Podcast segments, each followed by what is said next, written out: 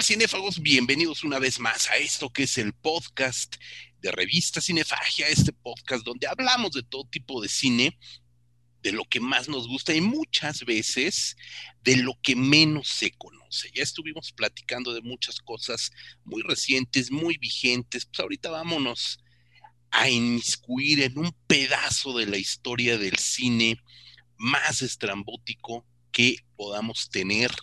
Pero antes, antes de presentarles a nuestro invitado especial y el tema, me presento yo, por supuesto, José Luis Ortega, y le doy la más cordial bienvenida a mi queridísimo doctor Marcus, Marco González Ambrís. ¿Cómo estás?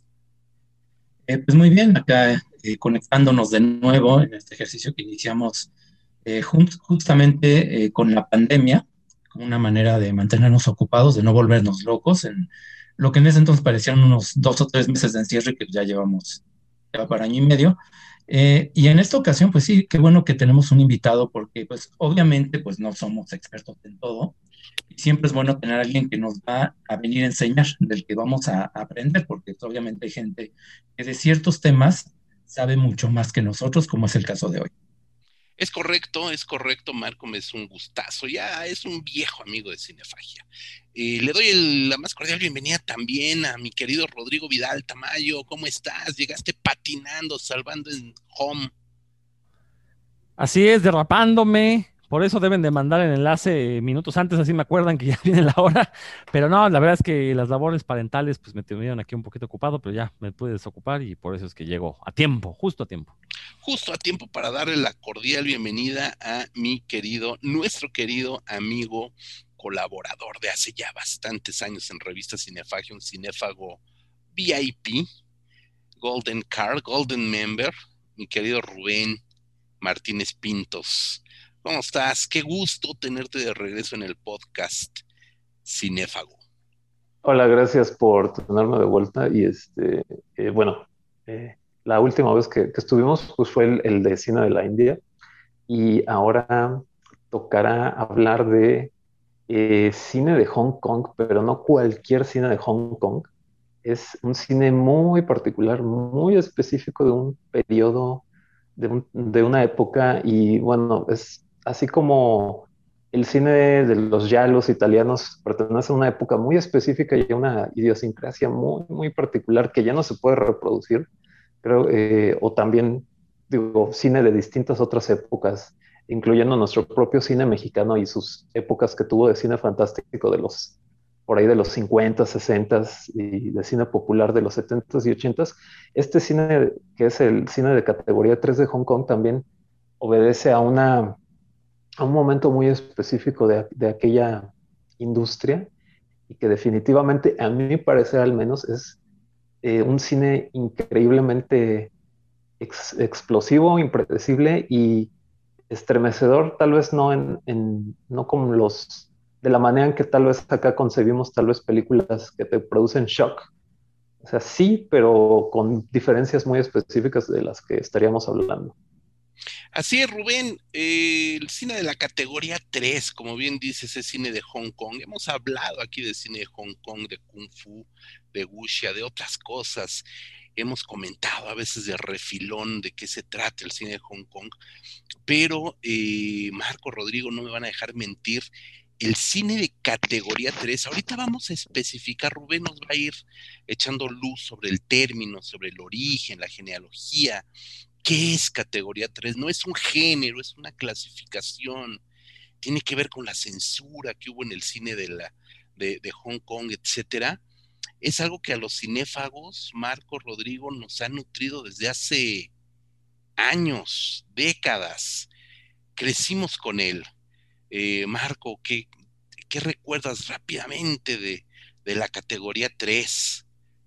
Pues mira, eh, aquí y tengo que mencionar, pues, que fue, pues, de alguna manera un maestro, este, no formal, pero que sí nos, nos instruyó también bastante, Grajales, porque con él fue el que tuvo realmente mi primer contacto con el cine de categoría 3. Yo ya sabía de estos maratones que hacían en el José Martí. Eh, tenía muchas dudas en ir porque decía, no, pues es que voy a ver una o dos películas, son películas, maratones empiezan a las nueve de la noche, pues a la segunda película voy a estar roncando al primero que me animé fue el de categoría 3 porque solamente había oído hablar del tema, pero no había visto nada. Y bueno, pues no, no cerré los ojos en toda la noche de lo vibrante, de lo inesperado, de lo estrambótico que es ese cine.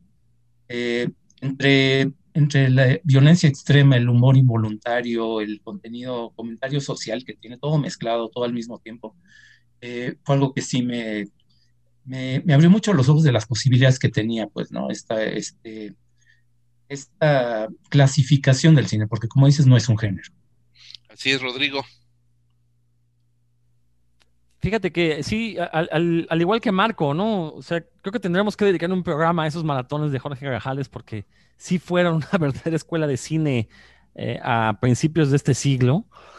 Eh, y lo interesante de estas películas es que creo que son de esos pocos casos en los que realmente la publicidad de boca en boca sí les hacía justicia. O sea, ahorita la verdad, las redes sociales se inundan con gente tratando de descubrir la película más perturbadora y no salen de Serbian Film y de Saló como si fueran las únicas. Cuando a finales de los 90, principios de este siglo, pues había, eh, por un lado, estos falsos snuff como Guinea Pig, que eran como las películas prohibidas, eran las películas a conseguir para los fanáticos del cine sangriento pero por otro lado estaban películas como The Untold Story, Ebola Syndrome, que también el rumor era que eran cosas muy grotescas, totalmente sangrientas, muy violentas y que efectivamente cuando uno las veía creo que no se decepcionaba, o sea, sí cumplían lo que prometían este tipo de películas.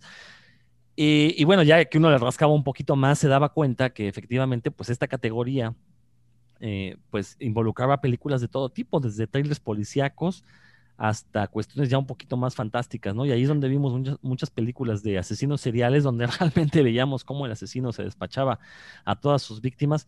Y la verdad es que, o sea, verlas fue abrir los ojos ante un cine. Digo, recordar esta categoría tal vez pues tiene que ver con la clasificación que, reciben las películas, pero lo cierto es que Hong Kong, pues es un país que ha hecho siempre un cine muy inteligente. Entonces, si su cine infantil es inteligente, si su cine para toda la familia es inteligente, pues su cine de, enfocado directamente al público adulto, pues también lo va a hacer, ¿no? Entonces, eh, haciendo a un lado la violencia, son películas bien hechas, bien ejecutadas. O sea, eso, creo que no se los podemos negar y ahorita lo vamos a platicar más a fondo.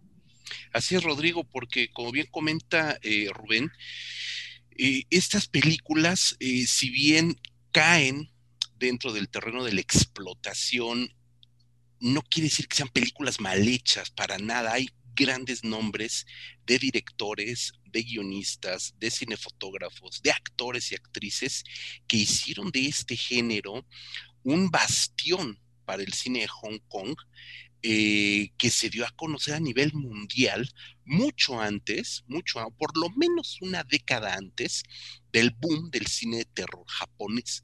¿no? Entonces, el cine de Hong Kong es un verdadero pionero en muchos sentidos. Rubén, vamos a entrarle ya de lleno, de lleno a lo que es la categoría 3. Evidentemente conocemos el cine de Hong Kong de los 60, de los 70, a propósito del kung fu, a propósito, por supuesto, de Bruce Lee, a propósito, por supuesto, de Jackie Chan, etcétera, etcétera.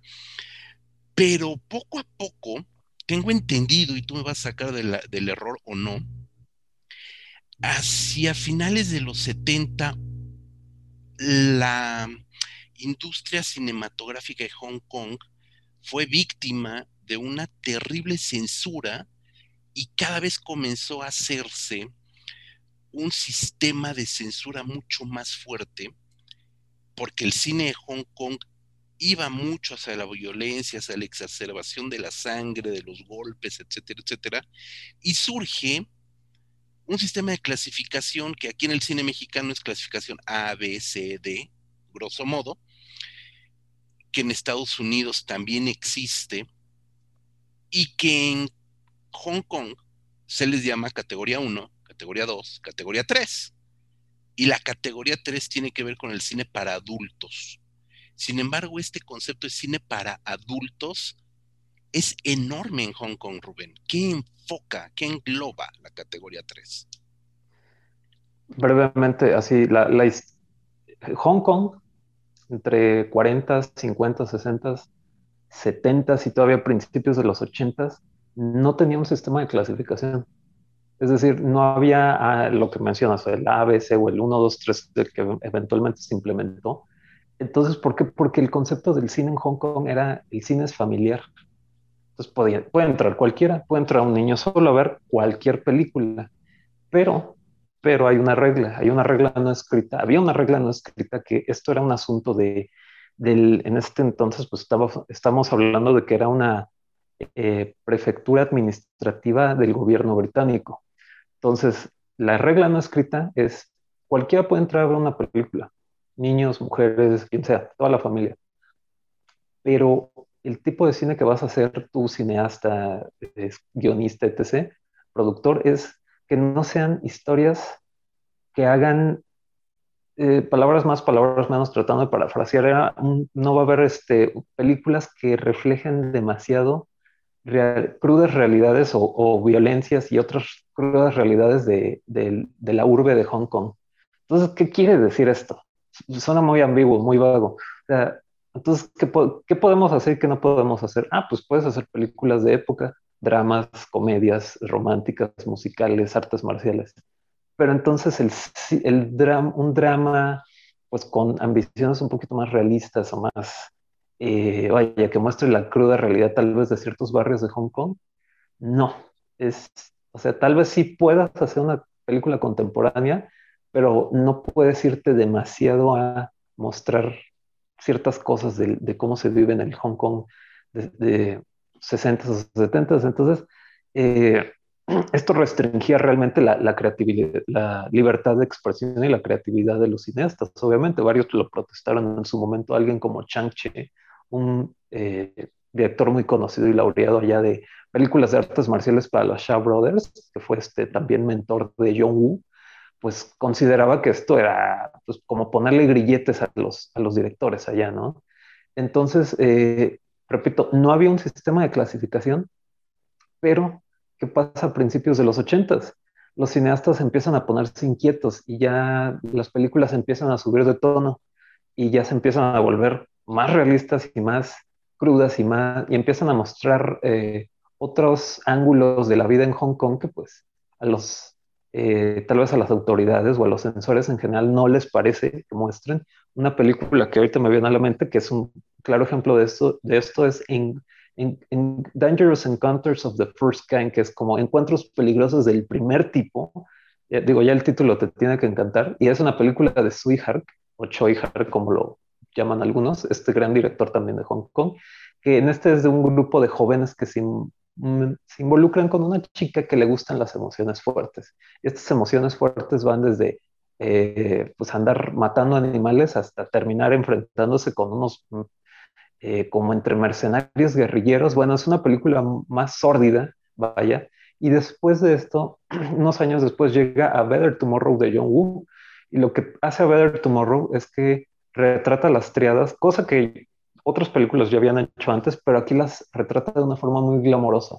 Y Chow Yun-fat se vuelve en el héroe de todos los jóvenes de, Hong Kong, a pesar de que sale interpretando a un miembro de una triada, eh, a un criminal. Entonces las autoridades en Hong Kong y, eh, empiezan a ver que las películas ya se están volviendo más agresivas o más eh, dinámicas en su forma de presentar contenidos violentos y entonces dicen tenemos que meter un sistema de clasificación y para 1988 entra en vigencia el sistema de clasificaciones, categoría 1, 1 2A, 2B y 3. 1 para toda la familia. 2A pueden entrar menores pero con supervisión adulta. 2B, adolescentes y adultos categoría 3, adultos nada más, restringido específica, exclusiva y únicamente para mayores de edad legal. Y como acá en México, pues ahora con la, clasificación C, pues te piden el INE. Entonces, esa es la, la La categoría 3 es películas para adultos, por, ya, eh, donde los cineastas ahora sí pueden mostrar todo el sexo y violencia que antes no podían mostrar. Fíjate, sí, acabas de dar eh, una clave bien importante, sexo y violencia, ¿no? No mm. necesariamente en una misma película, ¿no? Entrando un poco a la tipología de la categoría 3, decir que cine para adultos pues es demasiado este, amplio, ¿no? El término y un tanto difuso. Y yo recuerdo, igual le agradezco desde aquí a Jorge Grajales, que sé que no nos está oyendo, eventualmente lo hará, que nos enseñó justamente una gran variedad de categoría 3, porque hay en la categoría 3, Rubén, y creo que también ahí nos vayas ilustrando, desde comedia, pasada de lanza, desde películas soft porno, a lo mejor, bueno, no hardcore en el sentido de que no hay un money shot propiamente, eh, pero a lo mejor soft plus, o sea, como un soft más subidito, sexual, pero no necesariamente hay violencia. Luego hay películas que sí son muy violentas, pero no necesariamente sexosas. Luego hay películas que son sexosas, pero fantásticas, ¿no? A Chinese Ghost Story, Erotic Ghost Story, por ejemplo, ¿no? Una historia china erótica de fantasmas, ¿no? Donde tiene cine de época, cine de fantasmas, cine fantástico y soft y luego las violentísimas, como decía Rodrigo, de asinos seriales que conocemos, donde también hay sexo, donde también hay un humor negro muy pasado de lanza, donde tenemos al, al, al, como al jefe de policía mano larga que anda ahí sabroseando a la secretaria, etcétera. ¿Cómo? ¿Qué? O sea, vuelvo a lo mismo. ¿Qué es la categoría 3 de todo esto? Porque parecería que apunta hacia todos lados, pero lo cierto es que sí tiene un esquema bien identificable. Eh, creo que la, perdón, la categoría 3, yo una división personal, yo, sería de tres tipos. Obviamente no, no abarca todo, todo, todo, pero vamos a decir, eh, categoría 3 de cuarto fantástico, que son, eh, hay hechicería, magia negra, peleas de artes marciales improbables, y ahí entrarían cosas como este, The Eternal Evil of Asia, eh, la historia de Ricky, entre otras. O sea, son cosas que sabes que son fantasiosas, pero son tan excesivamente... Eh, o sea, puede haber escenas de peleas de artes marciales, pero de repente de un golpe, bueno, la historia de Ricky se hizo famosa e infame porque de un Ricky de un golpe podía volarle las entrañas a uno de sus enemigos, tipo es el puño de la estrella del norte, ¿no? De hecho está basada en un manga. Eh, luego están dramas, eh, dramas policíacos o dramas sociales incluso. En la categoría 3 está, por ejemplo, eh, School on Fire de Ringo Lam, que es un drama social.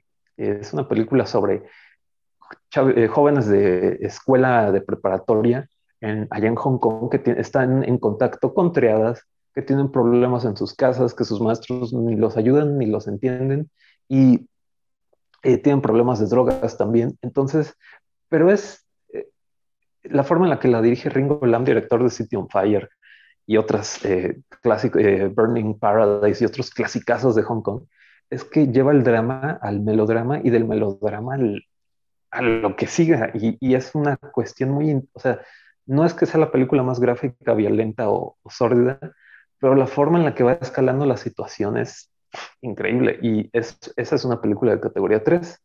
Y, las, categoría 3 que es de chile, mole y pozole, que es sexo, violencia y humor negro, negro, negrísimo. Eh, que esto también ya se hacía antes de que entrara la categoría. De hecho, algunas películas retroactivamente se volvieron de categoría 3 al, entrar la, la clasificación. Y, bueno, y por ahí también hay eh, una, digamos que subcategoría que puede estar ahí entre el drama, el drama social y las películas así de, del buen mal gusto, como diría un poquito John Waters. Este, confíen en su mal gusto, por favor. Eh, están las películas de, basadas en, crímenes reales. O sea, lo que pasó en Hong Kong eh, a finales de los 80, principios de, de los 90 es que empezaron a haber crímenes muy, muy crudos y reales, eh, muy eh, violentos, o, que, que, acaparaban los este, titulares de la nota roja en, en Hong Kong, y eso lo volvían película cosa que se, ha, se ha hecho en muchos otros países también. Y por ejemplo, eh, Crime Story de Jackie Chan, que dirige Kirk Wong, es categoría 3 y no es una película ni muy violenta ni muy, vaya, gráfica, pero como es una película que habla de corrupción policíaca y, está inspirada en el secuestro de un empresario de la vida real, por eso se le dio la categoría 3. Y es una película de Jackie Chan 100% seria, ¿eh? cero chistes, cero caras. O sea, aquí es Jackie Chan eh, tratando de perseguir a estos secuestradores y hay un policía corrupto. Entonces, todas estas historias de corrupción, de crimen eh, o de las triadas desatadas, pues o los dramas sociales que ya mencioné de jóvenes en las drogas o con problemas con sus familias o de triadas otra vez, entran en la categoría 3. Pero obviamente las películas que más se han dado a conocer de la categoría 3 pues son las películas más psicodélicas, eh, psicotrónicas, rocambolescas y que tiraban todo por la casa por la ventana, que son, pues sí, The Untold Story, El Síndrome de Ébola, que no son las únicas, definitivamente, son las más emblemáticas y que todo el mundo ha visto en algún punto, pero este, son, eh, hay mucho más allá y igual podemos ir desentrañando de poco a poco. Eh, el, director de la historia de Ricky oh, Dios mío, se me va su nombre y lo tenía por aquí, pero bueno, es uno de esos nombres chinos un poquito más difíciles de pronunciar. El director de la historia de Ricky es, creo yo que es otro de los directores, porque podríamos hablar de Herman Yao, que hizo el síndrome de ébola y No Untold Story. ahorita él sigue dirigiendo en Hong Kong cosas ya más serias y formales, pero eh, el director de la historia de Ricky, híjole, ese señor se aventó unas cosas, desde, o sea, eh, una que se llama Her Vengeance, su venganza, que es un Rape and Revenge, la historia de Ricky, y otra que se llama La Séptima Maldición con Chow Yun-fat, que es previo al 88. Y bueno, son algunas películas loquísimas y que tienen esta combinación de violencia extrema, sexo y sí, el humor más negro que se puedan, o sea, estamos hablando de chistes de eh, eh, homosexualidad, chistes de sida, chistes de violaciones y personajes como el Anthony Wong, que es un actor icónico de la categoría 3, que sale en una que se llama Daughter of Darkness, de un inspector que está investigando el crimen que cometió una chica que asesinó a toda su familia. Y al principio de la película son como los primeros 20, 30 minutos Anthony Wong manoseándole los pechos al cadáver de una mujer y todo lo hace así como jiji, jaja, uh, o sea, lo, hace como si fuera Alfonso Sayas en una psicomedia, ¿no? Pero, agarrando a un el cadáver de una mujer y así haciendo caras y todo, y, tú estás de Dios mío, que estoy viendo? Y, todo muy gracioso, y de repente, yo creo que aquí es un punto clave de la categoría 3, lo impredecible que es y cómo te cambia eh, velocidades. De repente es esta comedia soez y así de pelandrufa, así del tipo ahí, haciendo, queriendo, metiéndole mano a, también a su asistente, una asistente ahí muy bonita y haciéndole caras y gestos de te voy a violar, que es como, oh, eh, ya sabemos que hoy en la actualidad eso es un X, no, no, no, no, no, nada de chistes de eso. Y de repente la película cambia y ahora es el drama traumático y atroz de una chica que vivía con la peor familia del mundo, que fue, que es violada por su padre y pues atormentada por su madre, su hermana y su hermano, y que decide pues cobrar su venganza. Eh, no les estoy spoileando nada, no se preocupen. O sea, en los primeros 10 minutos puedes deducir qué pasó en la película. Y, y, ya cuando viene la parte fuerte de lo que a esta chica le ocurrió, la película se vuelve muy seria. Entonces, esto es, creo yo, lo que, bueno, que también es propio de otras propuestas asiáticas, que de repente empieza de una cosa y se vuelve otra cosa y luego termina de otra y tú estás así nada más recibiendo los golpes de la película y ni sabes de por dónde vienen. Uf, uf, no, sí, Marco, qué recuerdos y qué películas. este, nada más este, quería mencionar que efectivamente, sí, como dice Rubén, hay, hay este, temas prevalentes, pero cuando te pones a revisar este, que abarca la categoría 3, de repente te lleva sorpresas. Yo justamente estaba leyendo un poquito, ¿no? Para informarme un poquito del tema. Y me, encontré, por ejemplo, que Happy Together, esta de Wong Kar Wai, que es un drama gay, una película muy seria, un drama indie, entra en la categoría 3 por la temática. No tiene nada que ver, de hecho, formalmente ni con este, este lo que menciona ahorita Rubén de cambios de tono, ¿no? Es, es todo lo contrario.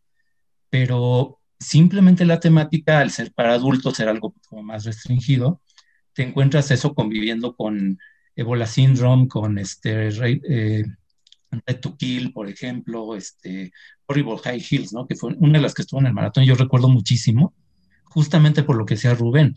Una película que cambia de género cada 10 minutos, es que es increíble. Empieza como película de acción, dura 10 minutos, eso luego se vuelve 10 minutos de cine erótico, luego 10 minutos de comedia de humor negro, luego 10 minutos de otra cosa y, al, y, al, final la película ya no sabes ni cómo empezó, ¿no?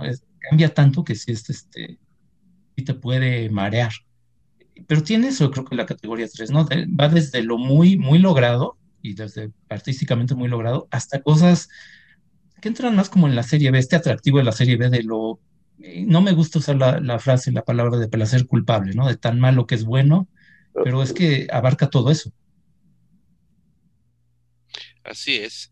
Rodrigo, ¿qué nos quieres comentar? Digo, ahorita que se mencionaba esta cuestión de que eh, la categoría 3 contenía temas más adultos y siempre que se menciona esto de los temas adultos, invariablemente la violencia y el sexo tienen un lugar preponderante, como si el ser adulto pues únicamente se eh, permitiera que uno se dedicara a eso, ¿no? Bueno fuera que nada más fuera violencia y sexo, porque yo por películas de adulto, pues no sé, me imagino la historia de un padre de familia que está luchando contra el SAT porque le está robando sus impuestos. Esas son cosas de adulto, ¿no?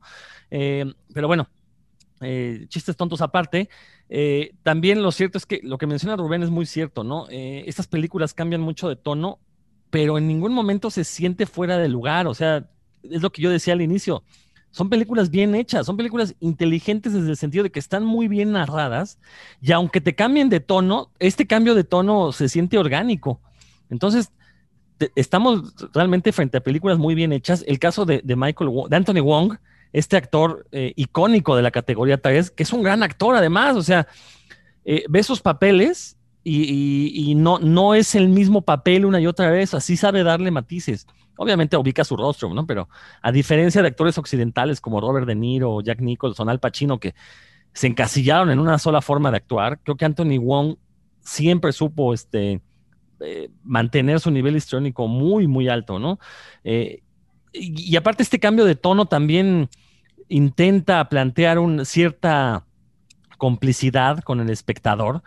Eh, recuerdo una película ya clásica llamada The Untold Story, donde Anthony Wong interpreta a un asesino en serie, que por lo menos la primera mitad de la película tú simpatizas con el asesino y, dices, ¿por qué le está yendo tan mal?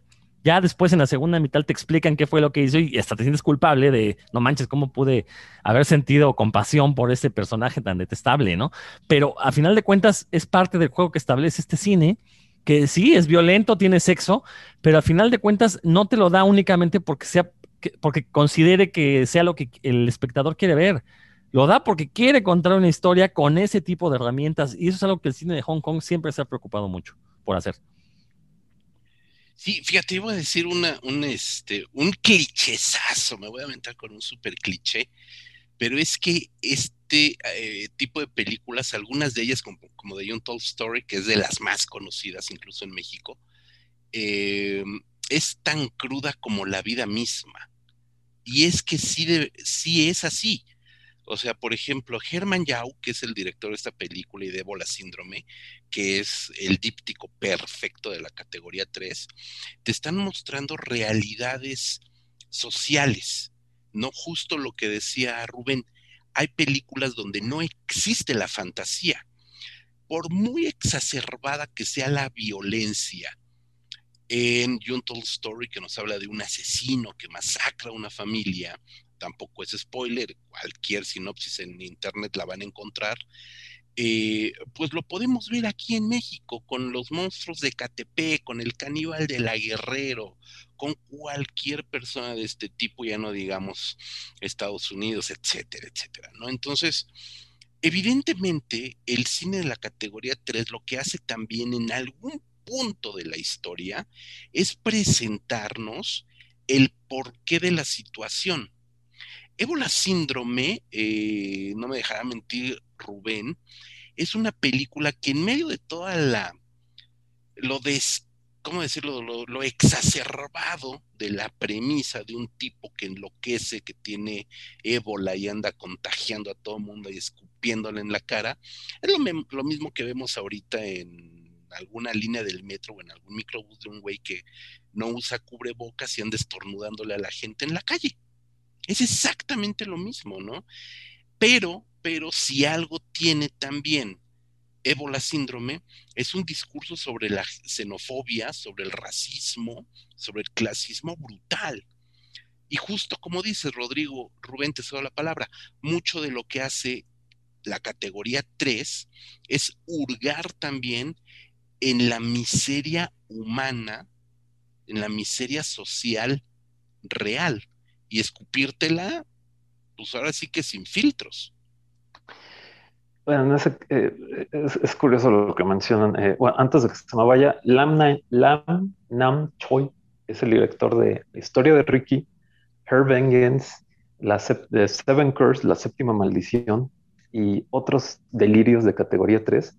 Ese, porque digo, Herman Yao es un gran director y como les digo, en la actualidad sigue dirigiendo y dirige pues dramas y thrillers muy serios y formales en Hong Kong como Shockwave o cosas ya de militaristas para China.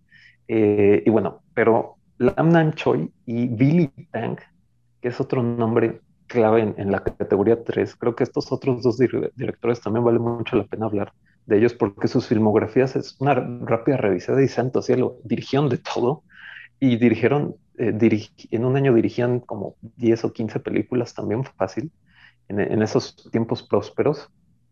Eh, sí, hay un, sí, hay un contexto social de estas películas, definitivamente lo hay, de cosas que estaban ocurriendo en el Hong Kong de aquel entonces. Otra vez, los crímenes de la vida real ya estaban como rebasando ciertos límites que tal vez la, el público podía tolerarle a la policía o a las, al, al, gobierno de, eh, local. Eh, y bueno, para mí el mejor ejemplo sigue siendo una vez más algo como la School on Fire de Ringo Lamb, que se los recomiendo muchísimo.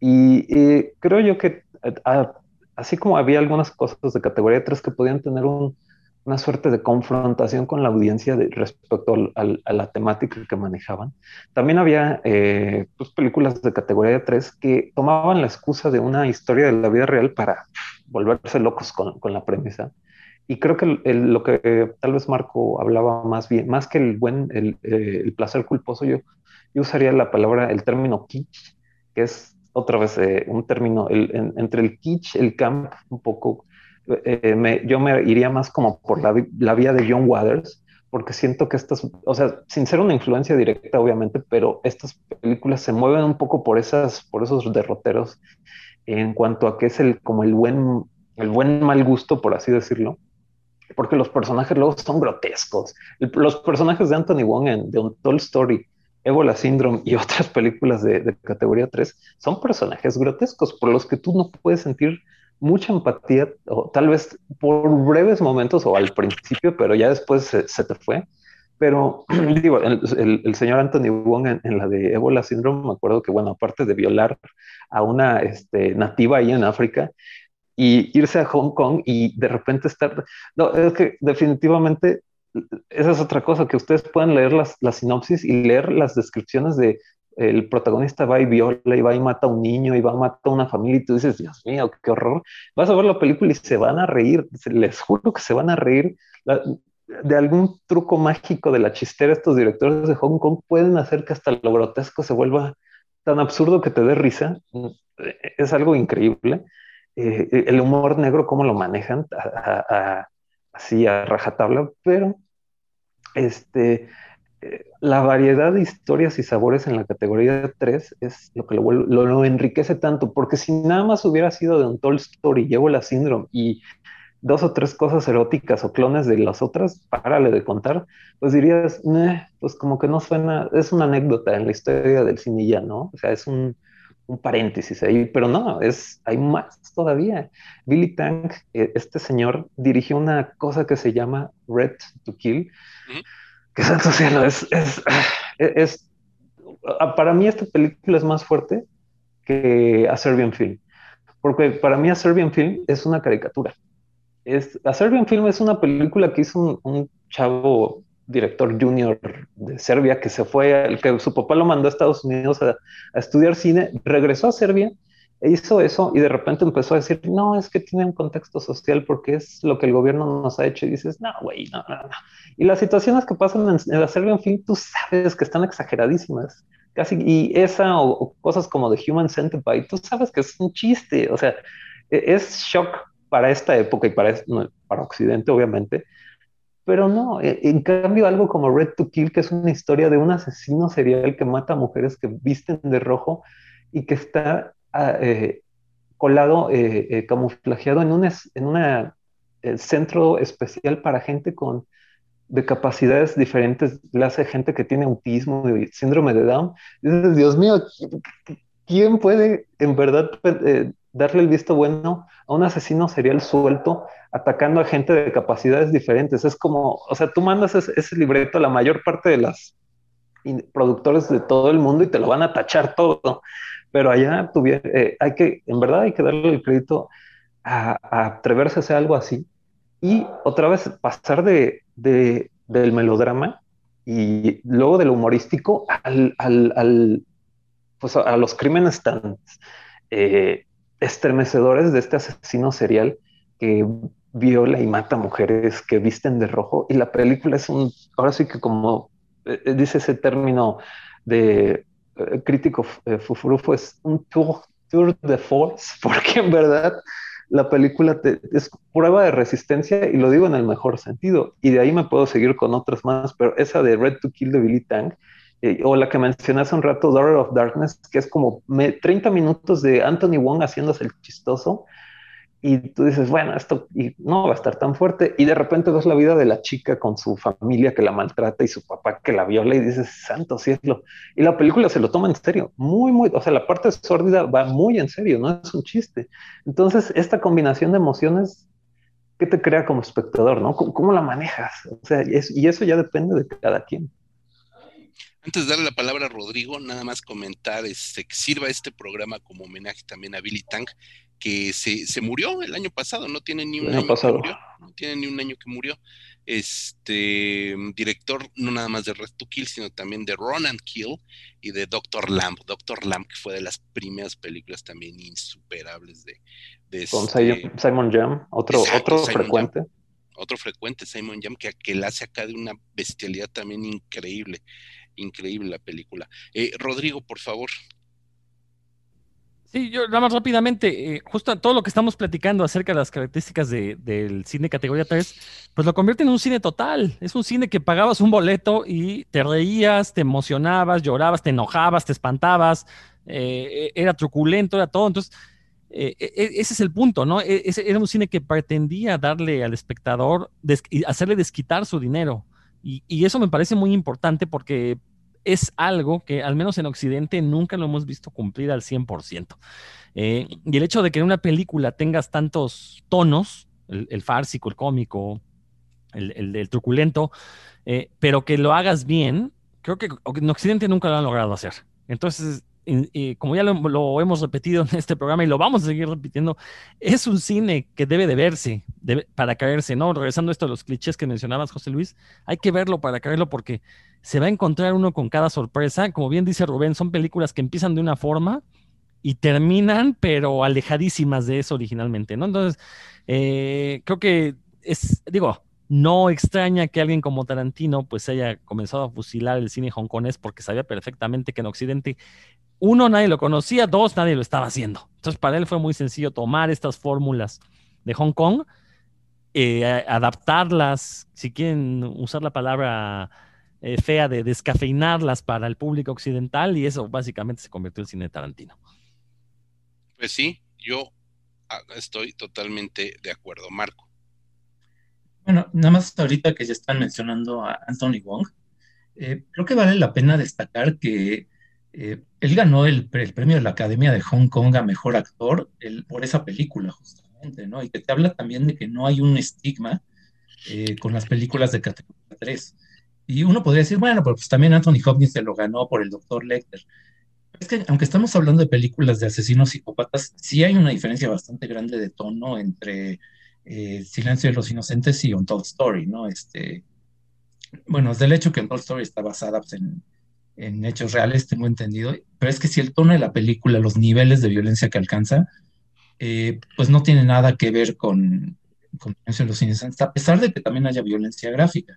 Y esto es algo que me parece que es como recurrente, ¿no? Uno se pone a ver la lista de películas eh, nominadas eh, que han ganado Oscar, el premio de la Academia de Hong Kong, perdón, a, película, director, actor, y uno se encuentra cosas de categoría 3 y muy violentas, ¿no? Que te habla también de que no hay ese esa separación, esa distinción que sí existe mucho en, Hollywood, en, lo conscientes que son del estatus. ¿no? Eh, menciona a Simon Jan, por ejemplo, que podía ser Doctor Lamb y después hacer películas muy prestigiosas y este, concursar por premios, ¿no? Eso también creo que es una característica, eh, en este caso, de la categoría 3. Sí, totalmente de acuerdo, ¿no? Creo que eso se debe también, y, hay que verlo así, que la industria del cine de Hong Kong es orgánica. es muy orgánica, como bien decía Rodrigo. El cine para niños es un cine hecho con calidad que trata a los niños como espectadores, no como idiotas, ¿no? Y de ahí para arriba, ¿no? Y si te están presentando una película de categoría 3, o mejor dicho, están produciendo, filmando una película de categoría 3, independientemente del tema, la violencia o el sexo que presente, la están filmando con toda la seriedad que merece una producción cinematográfica. La industria de Hong Kong es completamente orgánica, Rubén. Vaya, eh, digo, entonces, este cine del que estamos hablando, para que no, eh, eh, no se pierdan en el tiempo los que nos escuchan, es cine que se hizo de entre finales de los 80s y principios de los 90 hasta 96, 97, eh, todavía salen películas de categoría 3, obviamente, pues, una vez más, es una, es una clasificación en, los cines, pero ya no tienen la misma idiosincrasia, obviamente Hong Kong ha cambiado. Cuando vino el 97 y Hong Kong ya empezó a ser absorbida por China, bueno, pues vinieron cambios muy fuertes. Eh, y el declive de la industria de Hong Kong pues ha sido gradual por varios factores. Eh, China pues ha es un monstruo que se ha devorado todo allá a su alrededor. Eh, varios cineastas y actores pues se fueron de un modo u otro a trabajar a China porque pues, allá hay una gran demanda por cine, pero por cine pues entre de acción y fantástico un poquito más anestesiado y, y propagandístico, porque tienen que hacer cine de un modo u otro propaganda para el gobierno chino. Eh, y bueno, todavía, todavía propuestas como eh, Dog Bites Dog y Shamo, que son de este mismo director, Boy Sol Cheng se llama, eh, que es este, este, también es un director que ya eh, ha estado haciendo pues ya cosas más mainstream últimamente. Eh, la de Shamo está basada en un manga, en un cómic japonés, vaya, de, de, un chico que está en una prisión y que sufre una violación tumultuosa y gráfica y, muy estremecedora y se, empieza a, convertir en un boxeador amateur, un peleador amateur ahí dentro de la misma prisión. Eh, y bueno, eh, Hong Kong efectivamente tenía un ritmo de producción tremendo en sus, en sus épocas de gloria y todos hacían de todo, que también es como estas, estas cosas que, que luego acá no, no terminan como de caer, ¿no? De que, ah, pues es que Tarantino, eh, bueno, olvídense de Tarantino, alguien como Christopher Nolan se toma cuatro o cinco años en hacer su película y es como algo muy sofisticado, o que hay ciertos actores o directores que no hacen películas de otros géneros, pero allá en Hong Kong todos hacían de todo. Entonces todos los directores y actores podían hacer de acción, de romance, de comedia, o sea, Johnny To ha hecho películas de comedia y, comedia romántica, y, y Chow Yun-fat ha hecho mil y un cosas, no nada más hizo cosas de acción, y John Woo en su tiempo hizo cosas de artes marciales y comedia con eh, eh, Ricky Hui, que es eh, los, los, hermanos Hui, pues eh, también actores de comedia muy conocidos allá. Entonces, era, o sea, el público demanda cine de género, tú se lo tienes que dar. Entonces no es de que, ah, yo no hago cosas de, no, no, no, no, no, o sea, tú eres director, pues chambeale y haz cosas de lo que te estén pidiendo los, no solo los productores, sino la gente. Entonces, por eso el cine de Hong Kong, pues, adquirió esta maleabilidad, ¿no? Y, conforme pasaron los, años, ya, después, ya cuando entró la categoría 3, pues sí, adquirieron un mayor eh, gozo de libertades creativas los, los, directores. Y la categoría 3 es, yo creo que es el cenit de eso. Y tanto puede ser para bien como para mal, porque también, pues sí, eh, eh, para mal en el sentido de que puede haber propuestas que son tan caóticas que tal vez ni tengan pies ni cabeza. Estamos hablando que por los ritmos de producción en Hong Kong, eh, podía haber cuatro, cinco, seis, siete guionistas involucrados, si no es que más, y cada guionista escribiendo un chiste diferente en la película, y ahí quedaba todo, ¿no? Entonces también eh, podía quedar esta, esta, todo este eh, caleidoscopio de, sabores y de que ahora la película es de esto y ahora es de esto, pero como bien dijo Rodrigo, hay un estándar de calidad también. Son producciones que, claro, no tienen los presupuestos de Hollywood, pero son presupuestos aceptables con buena fotografía, con actores profesionales capaces como Anthony Wong, como Simon Jam y muchos otros, y directores como Billy Tang y eh, directores incluso de que estuvieron haciendo de todo un poco allá. Y ya mencionado Kirk Wong, o sea, yo sé que cuando hablamos de directores de Hong Kong es que si Wong Kar Wai o que si Choi Hark y Jong Woo, pero hubo toda una camada de directores que le entraron a de todo un poco y tal vez sus nombres no van a figurar junto a los John Woos y Ringo Lam y Johnny Toss y Wong Kar Wai, pero también hicieron cosas de calidad y entretenidas. Y supongo que eso es, ahora sí que la palabra entretenimiento es lo que define muy bien estas películas de categoría 3, que, y, y su, su, inspiración de casos de la vida real, a veces tal vez sí podía haber ahí una confrontación con la audiencia, pero a veces solo era la excusa para vender.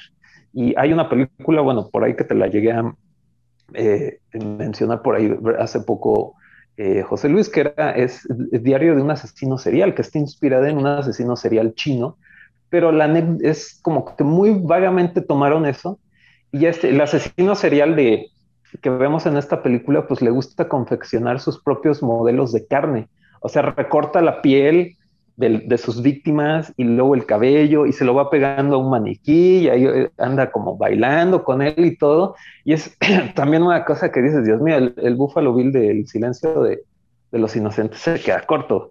Y luego la otra que te había mencionado es este, eh, la eterna maldad de Asia, que es el otro tema recurrente, la hechicería, la, la magia negra. De, y luego los personajes, o sea, a mí me sorprende que te pueda entretener tanto una película donde los personajes sean a veces unos completos idiotas, que estén haciendo tonterías o que se estén ahí. Por una serie de malos entendidos en esa película, agarran la enemistad de un eh, hechicero de Tailandia y entonces hay una escena donde literalmente uno de los personajes le dice al, hechicero, tienes cabeza de pito, y el hechicero le dice, ah, sí, no, tú la tienes. Y sale con una cabeza de pito el tipo. O sea, bueno, con la prótesis ahí, todos los maquillajes y los efectos. Y el tipo está, lo ven sus amigos y todos. Y él, ah, tengo cabeza de pito, no, conviérteme de nuevo. Entonces, es, es entre lo absurdo, lo trágico, lo irreal, lo, lo hay, hay, hay, un, hay un buffet de sabores fílmicos ahí en la categoría 3 que te podrán te puede provocar asco, tal vez incluso repulsión, eh, risa, pero jamás, jamás te va a provocar indiferencia. Ah, sí, The Eternal Evil of Asia, esa parte es loquísima, porque después no tiene nada que ver con, con lo que va a venir, que es bastante pasado de lanza, si me acuerdo recuerdo que, que, justo cuando le dice, no, devuélveme mi cabeza, devuélveme mi cabeza, algo así, dice, no, espérate, me voy a enfrentar estos, me voy a echarme un tiro y regreso. Y, y, luego el cabeza de pito está como muy sacado de onda porque dice, güey, si se muere, ¿quién me va a devolver mi cabeza normal? No puedo regresar hacia Hong Kong. O sea, me voy a quedar con cabeza de pito. Me voy a quedar con cabeza de pito a la vida. El resto de mi vida. Es, una cosa bastante estúpida, pero que pero, pero que te engancha porque también estás esperando a ver qué es lo que viene, ¿no? Es, y, es una gran película, The Eternal Evil of Asia, ¿no? Que por cierto está en YouTube, ya también hay que irle diciendo a la gente dónde pueden. Hay cosas que están en YouTube, sí, porque luego hay cosas que, que, pueden ser difíciles de encontrar. Eh, eh, y hay, a veces mucho cine de Hong Kong, hay, mucho cine de Hong Kong que llegó a México en VHS y en, en, en DVD en su momento, eh, hubo una relación de amor porque pues el cine de balazos y de, acción y el heroic bloodshed y las artes marciales acá gustaban mucho, pero sí, algunos de estos de categoría 3 son más difíciles de conseguir, incluso, o sea, no, no puede que nada más las encuentren en DVD y tiene que ser un DVD de Hong Kong porque nadie fuera de, de Asia las han sacado, algunas sí, otras no, pero este, algunas cosas sí las pueden encontrar en redes. Eternal Evil of Asia y Diary of a Serial Killer, las dos las pueden encontrar eh, hurgando por ahí, pero, o sea, es, es un cine que, en serio, no, no se puede, no se le puede considerar, eh, no, no hay que ir con la idea de que, ah, es que voy a ver cine chafa amateur, pues no, ni una ni la otra, y creo yo que su efectividad radica, y es, por eso que a pesar de todos estos años, todavía puedes ir a ver estas películas y tienen de, todo eh, de todo para entretenerte por toda la osadía de ir y hacer estas combinaciones de género tan, eh, eh, de alquimista, ¿no? Y entonces, este, y sí, eh, todo lo que ven en estas películas ya no lo van a ver definitivamente. o sea, ver películas de categoría 3 de hoy en Hong Kong, pues repito, los tiempos han cambiado. Pero son películas que definitivamente Hollywood nunca les va a hacer remake. Eso se los puedo garantizar, ¿eh? No, ¿por qué? Pues deberíamos de ver este un remake, así como ahorita Leonardo DiCaprio va a hacer el remake de Drunk, Drunk, Another Round, este, borrachotes, eh, pues debería de hacer The Eternal Evil of, The Eternal Evil of Asia y verlo con una cabeza de pito, ¿no? Pues no le falta mucho, ¿no? no, y, también hubo cine de, y bueno, o sea, ya digo, el tema da para mucho, pero también hubo cine de categoría 3 de, luego había cine eh, que se, se, filmaba en Tailandia y en Filipinas, o luego películas financiadas por triadas, o sea, donde salían miembros de triadas ahí haciendo la de héroes de acción y con en enorras ahí de poca ropa y acostándose con ellas y todo. Entonces, eh, había, hay una zona ahí nebulosa de todo ese cine que se hizo, que salía luego directo en video en Hong Kong en los noventas, que salían en, no en DVD, en BCD, que era como el, el, formato predilecto de allá, el, video CD, eh, que era este, pues no era, no tenía la misma calidad del DVD, pero sin duda era un paso adelante del VHS. Yo pude ver mucho cine así en BCD. Entonces, este, bueno, hay de todo un poco, pero sí, definitivamente es eh, eh, Horrible High Heels, por ahí la mencionó Marco, luego hay una que se llama Robotrix y una de temprana de Kirk Wong, aunque no sé si sea categoría 3, ahí sí, de que es como una onda Mad Max con artes marciales y hechiceros y bueno, es, es como a ver qué tanto le puede caber a esta película, órale, órale, todo, lo que sea, hechiceros, artes marciales, robots, lo que sea, vamos, vamos. Es, es, el cielo es el límite, ¿no? Y el cielo era el límite para estas películas de categoría 3. Y, y como digo, es, son experiencias únicas para uno como espectador. Cuando va, van muchos a ver una película gore, las francesas o a Serbian Film, pues ya están varios programados a, ah, ya sé que voy a ver tripas y sangre, ¿no? Pero cuando ves una película de categoría 3, genuinamente no sabes a qué te estás aventando. Vas a ver o algo muy bobo en su humor, o algo muy absurdo, o algo muy soez, o algo muy crudo, o algo muy eh, aventado, pero siempre va a ser algo que sí, que te va a entretener.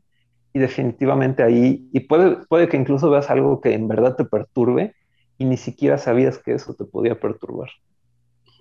Y algo también que es interesante, eh, porque ahorita a lo mejor quienes nos escuchan pensarán que es un cine demasiado eh, ¿cómo decirlo?, demasiado machista, demasiado tóxico, y sí, es cierto, pero también hay una beta pequeña quizás de categoría 3 donde las protagonistas son mujeres y son mujeres que también están tomando la acción, el balazo en sus manos, la venganza, etcétera, etcétera.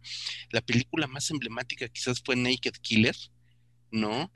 Y a partir de allí, eh, eh Ching Mi Yao, que fue esta chica hermosa chica muy, muy hongkonesa, supongo. No, no sé realmente si sea de pues realmente, Hong Kong. E, esto, este, Naked Killer es como el, remake de The Killer, pero es mujer y está desnuda. Entre otros, bueno, pasan otras cosas. Esa es eh, obra y creación de Won Jin, que es un director que ha hecho de todo allá en, en, en, en Hong Kong y ha trabajado con todos y sigue filmando eh, a un ritmo frenético el señor Won Jing, que bueno, vean la película que vean de Won Jing, siempre va a haber, es casi un hecho que va a haber chistes de pitos. Eh, les fascinan los chistes de pitos ahí en... eh, también se ven varias películas de Stephen Chow, hay un par que están en Netflix, está la de, creo que está la de Justice My Foot, que eh, Stephen Chow sale con Anita Muy, la dirigió Johnny To, es de un, sale de un abogado corrupto e incompetente, pero que tiene que cambiar sus modos y ahora, e, esa no es de categoría 3, pero casi podría ser. Y parte, y teme Stephen Chow que le va a caer una maldición de que su hijo va a nacer sin pito y teme que a él se le va a caer el pito.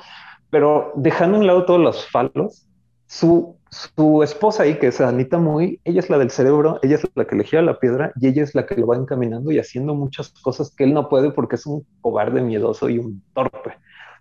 Entonces sí, o sea, sé que estos debates sobre qué está bien, qué está mal, que, eh, todas las diferencias culturales pueden ser, eh, puede haber choques, culturales, pero definitivamente el, cine de, Hong Kong eh, ha presentado a la mujer de distintas maneras. Y en estas películas, sobre todo las de Rape and Revenge, que hay muchas en, en, en aquí en la categoría 3, las mujeres, pues eventualmente, pues como dicta el género, le dan la vuelta a sus agresores, van tras ellos, entrenan o en la de esta de Her Vengeance, su venganza del director de la historia de Ricky, es muy, muy buena.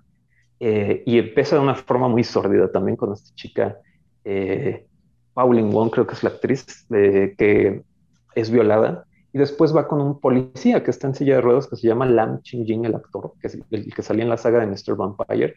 Y pues entre ellos dos le tienden una trampa a los, a los agresores de la chica. Entonces son películas que en verdad te, te emociona ver a, estas mujeres eh, eh, cobrar venganza o bien te puede también dejar con una sensación agridulce, como, pasa con Daughter of Darkness, con esta chica que pues este, está siendo atormentada por su familia entonces, eh, repito, son muchas las emociones que te dejan estas películas y hay, hay de todo un poco y hay para todos. Y son, y ahí hay igualdad, porque por igual, tanto hombres como mujeres les puede pasar de todo, eh, ancianos o hasta los niños pueden terminar ahí en, eh, en una en la de Run and Kill de, de este que mencionábamos, Dios, hay una niña ahí que, que, queda carbonizada, que bueno, no, no diré más, pero el papá agarra su cuerpo y va corriendo y de repente se le cae una parte y yo me reí y dije, Dios mío, sí me debería estar riendo, pero bueno, es parte de la, de la elasticidad de, estas películas.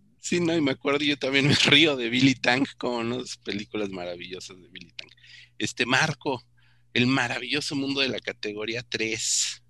Y mira, hemos hecho un recuento de, hemos, bueno, Rubén sobre todo menciona muchos títulos que que espero que estén todos anotando, pero creo que nos faltó mencionar nada más eh, una que es icónica, digamos, dentro del cine gore, del cine de excesos, del cine extremo, por poner una etiqueta, fue la primera en, poner la, clasificación de categoría 3, que es Men Behind the Sun.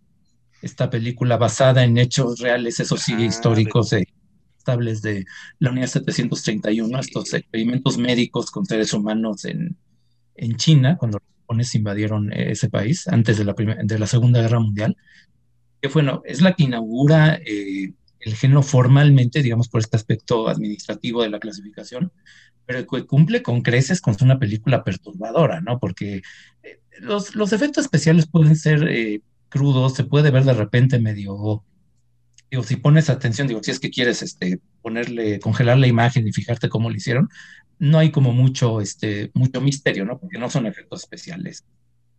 Digamos, nivel Hollywood es una película pues, más, más económica, pero la forma tan cínica como lo presentan, ¿no? Estas eh, autopsias, este, experimentos de frío, etcétera, eh, sabiendo que se basa, que se inspira en, cosas reales, pues sí te lo hace difícil de ver, ¿no? Es, es, una película que creo que vale la pena mencionar. Eh, y me parece que también por, una circunstancia que menciona Rubén ahorita, esta cuestión de cuando se devuelve eh, Hong Kong a China, que es una película de categoría 3 que tengo entendido que en China sí se aceptó exhibir así como está, pues por el aspecto propagandístico, ¿no? Como que encaja muy bien con el discurso nacionalista, este, cosa que ya después con lo que viene después del 97 para acá tienen que ser mucho más cautos los directores, ¿no? que de hecho T.F. Moose, que es el director de Men Behind the Sun, la película se exhibió completamente normal en Hong Kong sin ningún problema y de hecho hubo Men Behind the Sun 2 y 3. No sé si llegaron hasta 3 o hubo más, yo solamente vi la 1, la 2 y la 3. No, 4 me, me está haciendo Marco señas que hubo 4. La cuarta ya no la vi. Pero, hijo, y, bueno, ¿por qué las vimos? Porque son películas que Jorge Grajales exhibía y pasaba en VHS y nos corría copias en VHS y Juan Eladio, que en gloria esté por todo su servicio a la comunidad cinéfaga, eh, las ponía a la venta en el Chopo. Entonces son películas que sí, en su momento los cinéfagos de cuatro décadas para arriba, las todavía las tenemos por ahí guardadas, ¿no? Entonces son películas que sí se pudieron ver en su momento. Pero tienes razón, Marco, este Men Behind the Sun trascendió la categoría 3, quizás se convirtió en una, pues, una película propagandística, Rubén. Sí, e, esa saga de. Sí, hay unas. E, es que bueno, también aquí que eh, luego son, son dos directores de la de Men Behind the Sun, si no mal recuerdo, y uno de ellos anda, o los dos están con seudónimos. También eso es, de, cajón que encuentren directores con, eh, de Hong Kong o taiwaneses dirigiendo con varios seudónimos, o luego el productor dirigiendo en lugar del director en eh, esto que es típico de Sui Hark, por ejemplo, que la película que él produce es casi un hecho que él la dirigía o intentaba influir en la dirección. Entonces, este, sí, la, Man Behind the Sun enfocándose en los experimentos del imperio japonés, en la gente de China y bueno, y en la masacre de Nanking, que está presentada con lujo de detalle, incluyendo escenas como eh, soldados japoneses con bayonetas atacando a mujeres embarazadas y pues sacando eh, ahí este, toda la fruta de la piñata. ¡Ah, qué, horrible analogía! Bueno, estamos en el mood, ¿no? Eh, este, pero sí, o sea, son, y, por ahí hay una escena de que a un gato lo atacan un montón de ratas hasta que se lo devoran vivo. Son unas cosas que sí, o sea, las de... es un como suerte de documentary que bebe, yo diría que se bebe más de los documentales mondo italianos hasta cierto punto. O sea, bueno, es una recreación ficticia, pero te la quieren vender como casi la, la neta del planeta, de así fue, así pasó. Y tienes que tomarlo como un grano de sal también, porque pues es, eh, digo, los, los japoneses son, serán y seguirán siendo los, de los villanos de cajón en el cine chino, por obvias razones.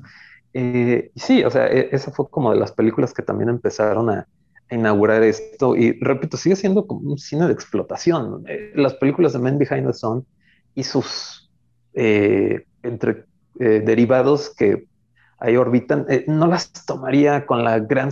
Yo sé que los cineastas después salieron a decir que no es que queremos demostrar lo que pasó, pero sí, o sea, tienen, cubren su cuota y tienen su lugar y cumplen con su cometido de tener como este horrorizar al público, ¿no? Con crímenes de la vida real y, ver recrear estas cosas que pudieron algunas sí ser verdad, otras exageradas por propósitos dramáticos. Pero sí, hay, hay repito, hay de todo en la categoría 3, perdón. Entonces, este, aunque la brújula, el péndulo tiende a inclinarse más entre estas cuestiones sórdidas de explotación, pero también puede haber matices y claro que sí los hay.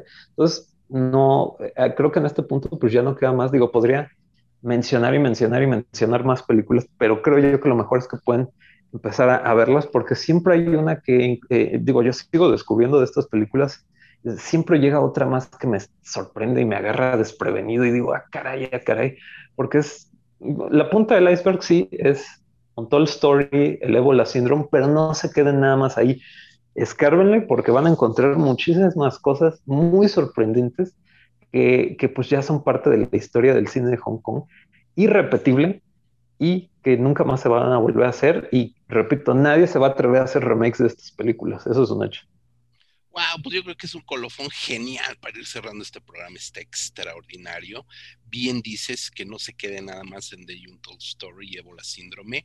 Esas películas tienen unas ediciones internacionales preciosas. Ya nuestro buen amigo Eric Ortiz, que también ha estado aquí en este programa, se encarga de presumir en redes que ya le llegó la nueva película, nueva copia en super ultra Blu-ray de, de, de Story échenle ganitas y pues pídanla también. O sea, realmente son películas que valen la pena. Este, y si tienen los recursos y la paciencia de, pedirlas, adelante. Pero busquen más, busquen más Marco, porque hay maneras de llegar a muchas de estas películas en, en las redes. No les vamos a decir cómo, evidentemente, pero hay un mundo por descubrir, Marco. Eh, sí, sí, bueno, este, siempre hay que voltear a ver más allá de Hollywood, que es, nuestro referente por cuestiones eh, geográficas. Eh, siempre volteamos a ver primero lo que se hace en Estados Unidos, ignoramos lo que se hace en Latinoamérica, a pesar del idioma, a pesar de las afinidades culturales, y lo que pasa en Asia es como si estuviera en otro planeta, ¿no? Este, la verdad es que, y, es donde más cine se produce, aparte, ¿no? Es como este todo un, mundo por descubrir. Ya hemos hablado ¿no? justamente con Rubén del cine de la India. Este cine de Hong Kong también es, es muy vasto. Eh, y bueno, pues sí, este, creo que no, no me queda nada más por añadir este tema. dinos dos películas que te chiflen de la categoría 3. ya las eh, eh, bueno, es que podría mencionar muchas y no me podría quedar con dos, pero perdón. Bueno, definitivamente el director de la historia de Ricky, eh, me gustan, me gustan casi todas las que ha hecho. Eh, hay una que tiene que se llama El Gato, que es de un gato que viene del espacio y tiene una escena de artes marciales entre un gato y un perro. No me pregunten cómo, véanlo para que se den una idea. Y está la, eh, la cámara de tortura china que tiene una escena de sexo wuxia. También no me pregunten cómo, simplemente véanlo para creerlo. Pero, o sea, es más, si yo tuviera que, ah, es difícil, pero me gusta mucho, me gusta mucho de, ese director también la séptima maldición de Seven Curse, que ya la mencioné, que sale Chow Yun Fat eh, y bueno, es una onda de exploradores tipo Indiana Jones pero hay que ir a librarse de una maldición que cada vez que el protagonista tiene sexo lo llena de agujeros en el cuerpo y parte de ir a un templo perdido maldito es pelear contra una especie de feto que sale y bueno, eh, que está, es como, eh, así como sacado de, de, Dead Alive de, de, Peter Jackson un poco, pero muchos años antes. Entonces, este, esas son, y hay una película que creo que también es retroactiva de categoría 3 o va muy por la tirada que se llama He Lives by Night, es como del 80-82, y él vive de noche, es básicamente como un remake de Vestida para Matar de De Palma, y es una comedia romántica. O sea, es un asesino serial que se viste de mujer, mata mujeres, y al mismo tiempo hay una subtrama de una chica policía muy bonita y un gordito que se están enamorando, ah, de su compañero que se están enamorando. Así que es una comedia romántica y una película de un asesino serial y todos los personajes chiflan el tema de Only You de, Carpenters porque ¿para qué pagas derechos de autor de la canción? Si ya con los actores, con que la chiflen ya con eso.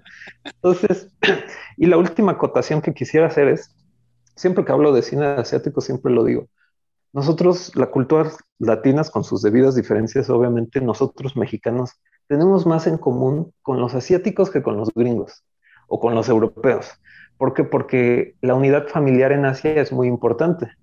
Y de seguro, esto es de cajón que lo van a ver en película japonesa, coreana, china, de la India, tailandesa. Las familias viven unidas allá en, Asia. Abuelos, tíos, hermanos, todos están ahí. Y importa mucho que los papás le den el visto bueno a los hijos en qué van a estudiar, con, qué con quién se van a casar. Y es lo mismo acá en México. Las familias que están ahí, ya saben, construyendo varios pisos donde ya viven los yernos y ya viven los, los nietos y ya viven los sobrinos y así.